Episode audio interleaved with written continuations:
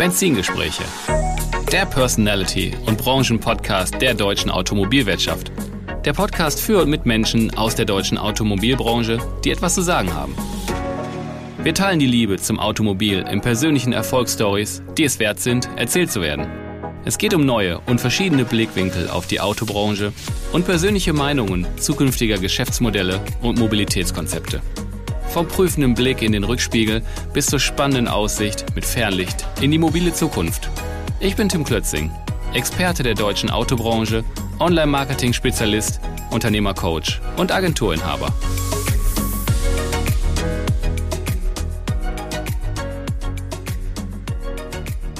Kurzer Boxenstopp bei meinem Partner Autoscout24.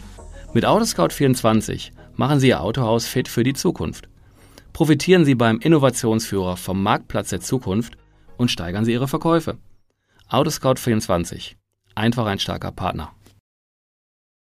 Herzlich willkommen zurück bei meinem Podcast Benzingespräche.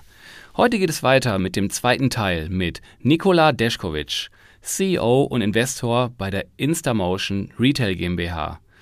Und letztes Mal hatten wir schon ein wirklich tolles Gespräch im ersten Teil und springen auch jetzt direkt in den zweiten Teil mitten rein. Viel Spaß!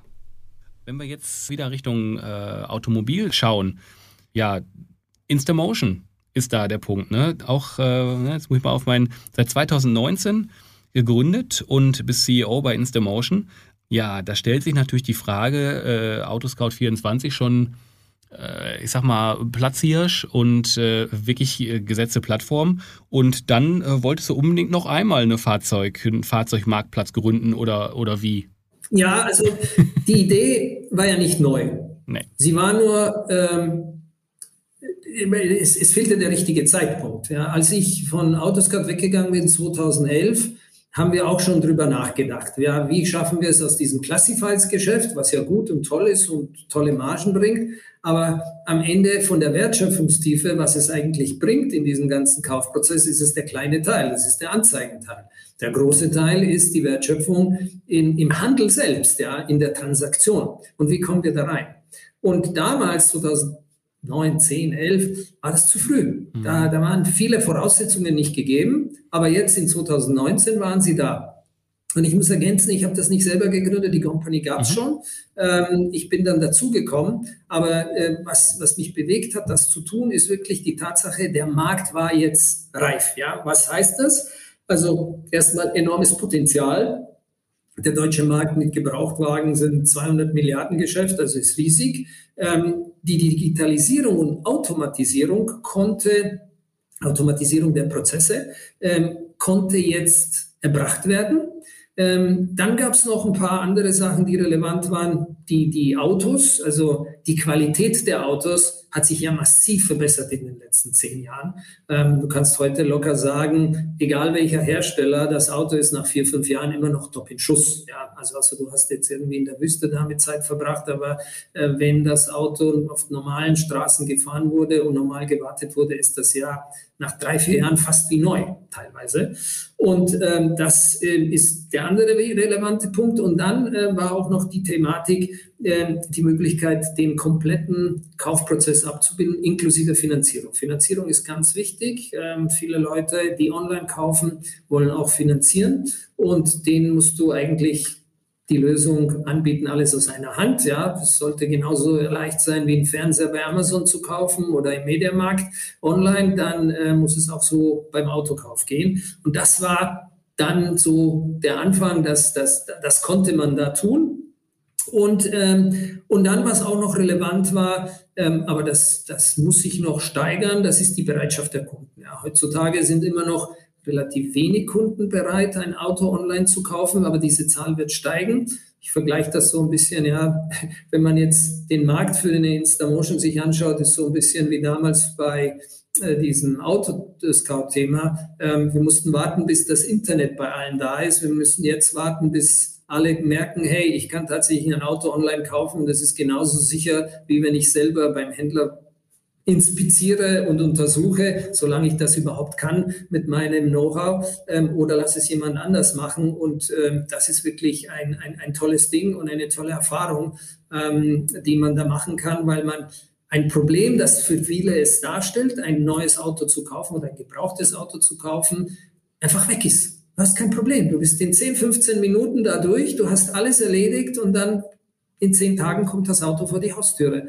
Ähm, eigentlich ein, ein besseres Glücksgefühl für denjenigen, der äh, dieses Auto in Empfang nimmt, gibt's gar nicht, ja, weil es ist, an alles ist gedacht. Die Finanzierung, die Versicherung, die Zulassung ist schon da, das Auto hat schon das Nummernschild, möglicherweise das Wunschkennzeichen. Es ist genau das Auto, was ich haben wollte. Ich hatte eine riesen Auswahl. Ähm, ich konnte nicht nur von den paar zehn oder hundert Autos, die beim lokalen Autohändler da waren, sondern mhm. wirklich von 30.000 mhm. Autos wählen. Das ist natürlich schon ein Hammer in Bezug auf den Wert, den der Endkunde erlebt, wenn er so einen Service nutzt. Ja, und das ist etwas, was wir gesehen haben und gesagt haben, das müssen wir bauen. Und da sind wir jetzt gut dabei und sind auch ganz zufrieden mit der Entwicklung, wachsen jedes Jahr mit 100 Prozent und äh, werden das auch dieses Jahr schaffen. Und es ist natürlich eine tolle Erfahrung, wenn du dann die Rückmeldung von den Kunden kriegst und die Dank sagen mhm. irgendwie, ah, toll, das war toll, hat toll geklappt und wir sind mit dem Auto direkt in den Urlaub gefahren das ist, das ist, was man hören will, ja. Und man könnte denken, ja, da werden ja nur die Fiat 500 verkauft. Nein, wir verkaufen auch Cayennes und äh, X5 und Autos in der Nähe der 100.000 Euro. Mhm. Das kann, das läuft alles. Mhm. Ja, sehr spannend. Mm, Nico, du, du bist durch und durch Unternehmer, das ist ja keine Frage. Da muss ich einfach auch als Unternehmer fragen, was treibt dich denn da so an und was sind deine Werte? Was treibt mich an? Ich glaube, der größte Treiber ist, ähm, den Nutzen zu bringen für eine breite Basis von, von Kunden, also B2C, ja, Endkunden zufriedenstellen. Ähm, also es muss viele ansprechen. Das ist so ein bisschen mein, mein, mein, mein, äh, wenn man so will, mein Leitfaden. Ähm, und ähm, natürlich damit verbunden ist dann auch das Geschäft, was daraus entsteht, meistens immer ein Milliardengeschäft. Ja. Es kann richtig groß werden. Und äh, es muss immer eine Komponente von Technologie und Automatisierung dabei sein, äh, damit es mir richtig Spaß macht. Wenn du mich fragst nach meinen Werten, ähm, ja, ein paar Sachen fallen mir da schon spontan ein. Also ich glaube, ähm, eine wichtige Sache für mich ist immer Mut haben. Ja, man muss Sachen wagen, man muss ab und zu mal ins kalte Wasser springen, um das Erlebnis zu haben, um dann aber auch ähm, daraus was Neues zu schaffen. Ja, das ist ganz wichtig. Ähm, andere Sache ist, immer wenn ich etwas gebaut habe oder vor allem im Unternehmerbereich, den Kunden im Fokus zu haben. Ja, was will er oder sie, äh, was braucht er oder sie, ganz wichtig. Dann ähm, ist auch wichtig ähm, dieses Thema äh, Teamarbeit. Ja, ähm, ich bin Segler ähm, und Segeln bei größeren Booten kann man nur, wenn das Team zusammenarbeitet. Ja, das ist wie eine Kette. Wenn einer was falsch macht, ist das ganze Manöver gescheitert, ähm, kann auch schlimme Folgen haben. Und so ähnlich ist es im Unternehmen. Ja, jeder muss seinen Beitrag leisten. Marketing und Produkt und IT und Sales. Und jeder muss ähm, das muss wie ein Uhrwerk ineinandergreifen und da ist ganz wichtig die Teamarbeit und dort ganz wichtig, man muss sich verlassen können auf die Kollegen und vertrauen in sie, aber man muss auch ähm, Verantwortung übernehmen und sich einsetzen. Ja? Man, man, man kann sich nicht auf den anderen ausruhen, sondern selber da reinbringen. Und damit kommen wir auch zum Punkt der Überzeugung. Ja? Ich glaube, man muss eine Überzeugung mitbringen. Also geht nicht, gibt's nicht ähm, bei uns in der Firma. Ähm, es gibt immer eine Lösung, egal wie schwer das Problem ist. Vielleicht ist die Lösung ein bisschen in eine andere Richtung, als man ursprünglich gedacht hat. Aber man darf nicht aufgeben. Man muss dranbleiben, bis man nicht doch irgendwie eine Lösung findet. Und bis jetzt habe ich immer eine Lösung gefunden. Ich, nicht nur ich, ich und unser Team ähm, in allen Unternehmen, die ich genau. bis jetzt hatte. Und ähm, damit mhm. ging es auch immer weiter. Und ähm, vielleicht das Letzte ist, ist ähm, die Loyalität ähm, also ähm, zu, zu, zu Mitarbeitern, zum Partnern, Geschäftspartnern, aber auch zum Kunden. Ähm, äh, äh, man sollte niemand, niemals jemanden im Regen stehen lassen, egal wie schwierig die Situation ist. Ähm, zum einen sieht man sich im Leben immer zweimal, zum anderen ist es immer so, dass ähm, ja, es, es immer schöner ist, gut auseinanderzugehen oder, oder sich irgendwie ähm, äh, zu organisieren, als in Streit äh, etwas zu machen. Ja. Und ich mag keinen Streit und äh, deswegen ist für mich dieses Thema Loyalität auch ganz wichtig. Mhm. War sehr spannend. Also ich habe jetzt auch sehr, sehr aufmerksam zugehört und äh, hatte mir auch gerade Notiz gemacht. Äh, ähm, Mut ist ein ganz tolles, äh, ganz tolles Thema. Ja, wir wechseln mal. Wir nehmen den Blick aus dem Rückspiegel heraus und machen mal das Fernlicht an und gucken mal die Zukunft. Nico, mit deiner Expertise in der deutschen Autobranche, wie blickst du in die Zukunft und was sind deine Gedanken, wenn du so drei bis fünf Jahre in die Zukunft blickst? Und ähm, da hätte ich so drei Stichworte. Und das erste wäre relativ allgemein Autohandel. Hm. Also ich bin überzeugt, dass ähm, diese kleine, äh, der kleine Prozentsatz von Leuten, die heute bereit sind, ein Auto online zu kaufen, in Zukunft massiv ansteigen wird. Es gibt da ganz unterschiedliche Prognosen. Es gibt welche, die sagen, bis 2030 werden es 80 Prozent sein. Es gibt welche, die sagen, es werden 30 Prozent sein. Ich glaube, 15 Prozent ist eine sinnvolle Zahl in diesem Zeitraum, den du gerade beschreibst. Ja, das heißt, von den 200 Milliarden, wenn man das jetzt auf Inflation nicht normiert, sondern bei den Zahlen, 15 Prozent sind 30 Milliarden, sollten umgesetzt werden ähm, durch ähm, also Autohandel, das online stattfindet. Was heißt für mich online? Mhm. Das ist zum einen äh, der Kaufabschluss hat online stattgefunden, möglicherweise eine Finanzierung, möglicherweise eine Inzahlungsnahme hat online stattgefunden und äh, letztendlich die Auswahl des Autos hat online stattgefunden. Ja, das sind die Komponenten, das nenne ich einen Online-Kauf. Ich nenne nicht einen Online-Kauf, wenn einer sagt, hey, ich habe das online gesehen, da geht er zum Händler und unterschreibt alles auf Papier. Ja, ja. Das ist kein Online-Kauf. Mhm. So, und okay. also das ist, glaube ich, äh, was passiert und das heißt, alle müssen sich darauf einstellen. Ja, jetzt gibt es so Plattformen wie Instamotion oder andere. Wir haben, du hattest ja auch früher in, in deinen Beiträgen hier andere Gäste, die von ähnlichen Lösungen gesprochen haben. Ähm, die werden alle den Markt, wenn man so will, und, und die, die Endkunden eigentlich dazu bringen, mehr Vertrauen in diese äh, Lösungen zu finden, weil sie, sie, sie wirklich schaffen Probleme ab. Ja? Sie, sie lösen ein, ein Bedürfnis und, und eine, eine Arbeit, die du dir sonst gemacht hast, lösen sie dir ab und bringen dir eine bessere Lösung anstatt. Ja? Also das heißt, die müssen sich alle zusammen oder die werden alle diesen Markt dahin bringen, dass diese 15 Prozent erreicht werden. Heißt aber auch für den Autohandel, dass sie sich auch darauf einstellen müssen. Ja, sie müssen ihre Prozesse haben, sie müssen noch bessere Fotos machen von ihren Autos, sie müssen die Autos ähm, entsprechend aufbereiten, sie müssen die Prozesse schnell haben, dass sie die Autos schnell fertigstellen können, dass sie schnell abgeholt werden können, auch wenn das Auto ganz an die andere Ecke Deutschlands äh, dann reisen muss. Äh, das müssen die alles bewerkstelligen und müssen sich auch dann intern mit den Prozessen auch darauf einstellen, dass es die Verkäufer gibt wie heute, und das wird immer noch, also 15 Prozent heißt, es gibt immer noch 85 Prozent, die laufen wie bisher. Ja, es ist nicht so, dass es da äh, ganz anders ist. ist Aber weg. für diese 15 Prozent muss ich mich tatsächlich neu orientieren und äh, entsprechend mhm. ähm, ähm, einstellen und, und alles im Autohaus tun, damit das gut läuft. Mhm. Okay. Ich würde dir gerne das, das nächste Stichwort an den Kopf werfen. Und zwar Antriebskonzepte. Ja, ja das ist auch ein, ähm, ein, eine Sache, wo ich nachdenklich werde. Ja? Ähm, also selbstverständlich wird EV, äh, Elektroantrieb, ähm, hier mehr und mehr an Volumen gewinnen. Ich glaube, dieses Jahr werden wir irgendwie sechs Millionen Autos schaffen, weltweit äh, ähm, äh, mit Elektroantrieb auf die Straße zu stellen. Vielleicht, vielleicht werden es sieben, aber es ist immer noch verhältnismäßig wenig. Und ähm, ich glaube, das wird weiterhin steigen, es wird kommen, aber wenn man das aus Endkundensicht betrachtet, ja, für Fahrten, die auf kurze Distanz sind, ist das ja eine super Lösung. Ich kann nachts mein Autos auftanken oder während meiner Arbeitszeit und kann morgens hin und zurückfahren. Das funktioniert. Aber jetzt will ich mal nach Italien, nach Süditalien fahren auf eine Urlaubsreise, was eigentlich das Thema Mobilität und Freiheit mit sich bringt. Ja, warum ist das Thema Auto? Die, die, zur Arbeit kann ich auch mit dem Zug fahren.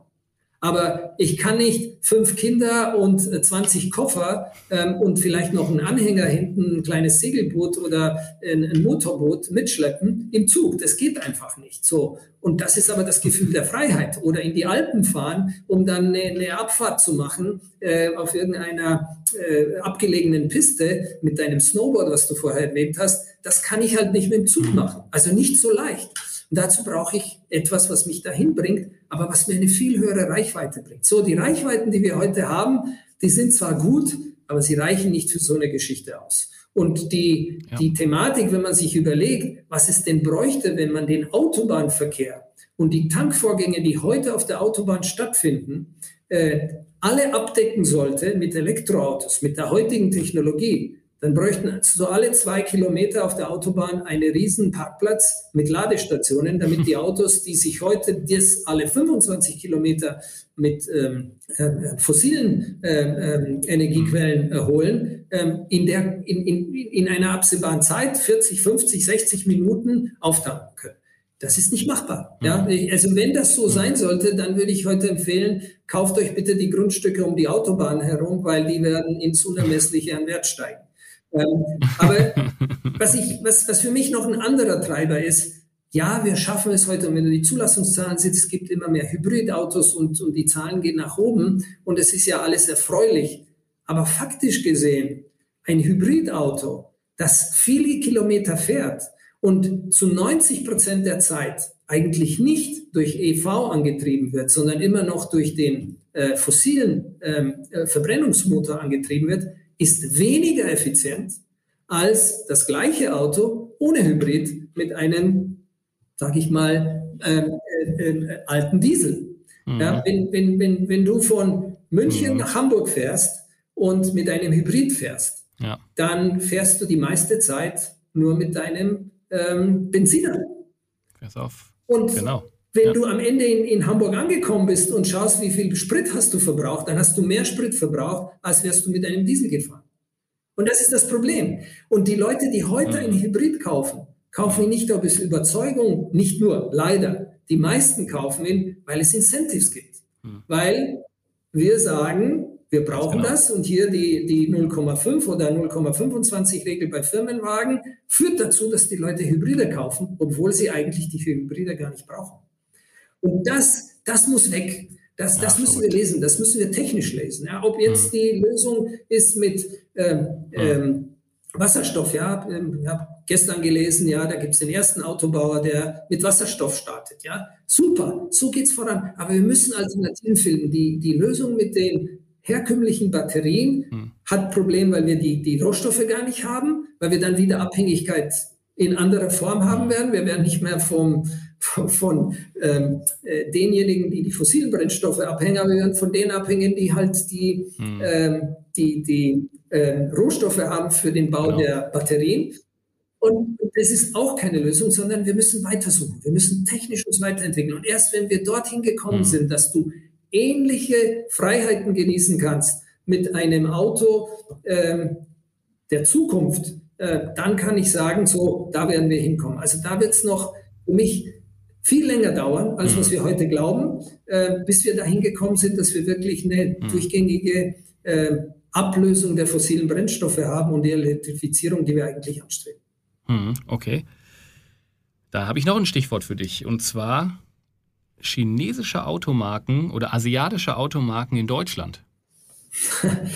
ähm, also, ich mache es ganz einfach und ganz schnell. Das Auto ist nach wie vor Deutschlands liebstes Kind. Ja.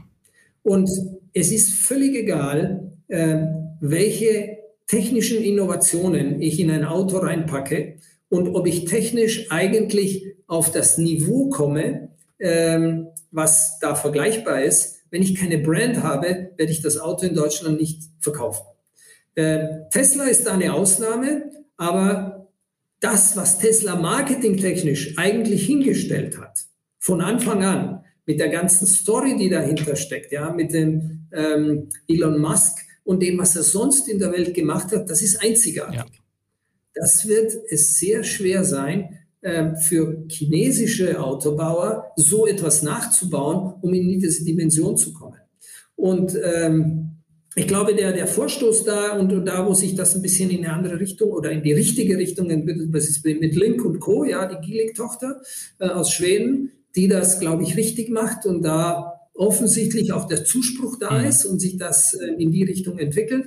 Aber ich glaube, die, die deutschen Hersteller schauen da nicht zu. Die haben auch die Lösungen. Ja, die, die Premium-Hersteller und die Massenhersteller, die haben auch entsprechende Volumina und Autos und die werden sich nicht das Primat der Brand und den Vorsprung, den sie dadurch haben, nehmen lassen, so dass ich denke, dass das nach wie vor eine Nische bleibt. Hm. Also chinesische Auto im Deutschen. Okay, ganz lieben Dank.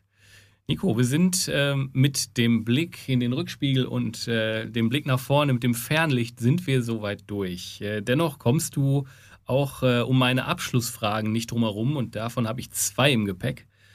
Welche ist deiner persönlichen Meinung nach aktuell so die innovativste Entwicklung im Autohandel? Ähm, also es gibt Sachen, die sind schon im Markt, es gibt Sachen, die sind schon in der Vorbereitung.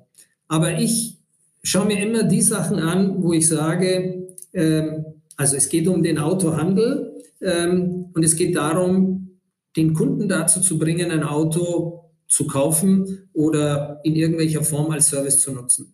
Und ähm, ich glaube, die Lösungen, die dort anpacken, wo der Kunde gerade zufrieden sind, ist, sind diejenigen, die sehr innovativ sind. Und was ich, worüber ich da nachdenke, ist die App im Auto, die sagt, möchtest du dieses Auto nochmal kaufen? Also möchtest du dieses Auto tauschen ähm, von diesem Auto, was du jetzt hast? Von mir aus, du hast ein, ein Auto auf der ähm, äh, Kleinwagenebene, möchtest du wechseln in die nächste Kategorie ähm, und dann sagst du da auf den Knopf Ja und dann passiert im Hintergrund alles. Dein Auto wird in Zahlung genommen, du kriegst einen Gegenwert, dir wird gleich eine neue Finanzierung angeboten, du kriegst dann ähm, angeboten, du könntest das, das, das Auto und es ist alles so auf Knopfdruck, zack, zack, zack erledigt und in zehn Tagen steht das neue Auto, das andere wird abgeholt und so. Das ist für mich Innovation. Das mhm. Gleiche könntest du in Mietautos reinpacken, mhm. indem du sagst, du hast jetzt mal ein Auto bekommen, was du vorher nie hattest. Das gefällt dir so gut, da ist ein Knopf, dieses Auto kaufen. Also nicht physisch dieses, sondern so ein Auto drückst drauf und es passiert alles im Hintergrund, das Auto wird dir nach Hause geliefert. Ich habe alle Daten, ich weiß, wer du bist, mhm. ich habe alle Informationen zu dir. Oh, du musst nur sagen, ja. I want it. Du kannst es auch subscriben, du musst es gar nicht kaufen. Du könntest sagen, dieses Auto will ich jetzt für sechs Monate ähm, mit einem Subscribing-Service oh, für den Preis anmieten. Sehr, ja, hm. das ist der innovative Handel und da glaube ich geht's hin und das ähm, finde ich super in der Richtung. Okay. Dann final die Frage, wo sich keiner drücken kann, auch wenn schon einige Leute versucht haben. Äh, wann sitzt du das erste Mal in einem komplett autonomen Auto und fährst wirklich, steigst ein, schlägst eine Zeitung auf, gibst vielleicht das Ziel vorher ein und achtest nicht auf den Verkehr und kommst an? Ich glaube, das wird noch äh, viel länger dauern, als wir. Also ich wünsche mir das nicht, aber ich fürchte, das wird noch sehr lange dauern. Ich glaube, bevor das auf privater Basis stattfindet, muss es erst auf kommerzieller Basis erprobt und gelöst sein. Ja, wir haben ja die Level 3, die ja heute schon fahren. Ich fahre auch ein Level 3 Auto und ich bin sehr erleichtert, ja. wenn ich ähm, auf der Autobahn auf den Knopf drücken kann und mal irgendwie eine App schauen kann oder was auch immer, ähm, weil das Auto wirklich sicher mich in der, in der, ähm, in der Situation ähm, äh, bewegt. Aber ähm, die Probleme sind ja nicht da, die Probleme sind an den Kreuzungen, die Probleme sind äh, bei Reaktionen von anderen. Wie reagiert eine Artificial Intelligence gegen einen Menschen? Ja, der eine fährt links, der andere rechts. Was passiert da genau in, in den Fällen? Der eine ist betrunken, der andere nicht. Wie reagiert mhm. ähm, dann man richtig? Das sind die ungelösten Fälle. Dann müssen die ganzen Städte müssen freigefahren werden. Ja, das ist, das ist immer noch lange nicht da, dass für eine äh, autonomes Fahren, also sich die Stadt München, Hamburg oder was auch immer ähm, alle Informationen hat, ähm, dann gibt es auch die Hürde meiner Meinung nach, dass das Ganze ja zu unwirtschaftlich zu betreiben, also aus dieser kommerziellen Ecke, ja, wo wird es zuerst kommen? Klarer Fall, Ersatz für Taxis. Ja. Die Taxis sollten nicht mehr mit dem Fahrer besetzt sein, sondern mit, mit, mit einem Roboter, ja, Robotaxi. Aber bis du das wirklich hast, musst du ein Volumen haben. Ja? Wenn, wenn, wenn du, um ein Robotaxi zu kriegen, ähm, das wie soll ich sagen, äh, völlig utopisch ist, äh, weil, weil es immer noch die anderen kriegt, kriegst du nicht genügend Daten. Ja, du müsstest genügend äh, dieser Autos haben, damit sie Daten sammeln. Das ist so ein bisschen Henne-Ei-Prinzip. Daten sammeln, damit du aus diesen Daten äh, ableiten kannst ähm, und das System verbessern kannst. Wenn du aber nicht genügend Autos hast zum Fahren, kannst du es nicht verbessern. Mhm. Und wenn du es nicht verbesserst, werden auch nicht viele mehr Autos mhm. fahren. Also da ja, diese Schleife zu lösen, zum einen von der technischen Seite, zum anderen von der wirtschaftlichen Seite. Keiner wird bereit sein zu sagen, so, ich investiere jetzt in 100 Auto selbstfahrende Robotaxis in München, wenn da immer noch zweieinhalbtausend normale Taxis sind. Ja, die Menschen werden immer das normale Taxi bevorzugen und das normale Taxi wird immer näher sein als das selbstfahrende Taxi. Wahrscheinlich, ja. Also, wie löse ich das?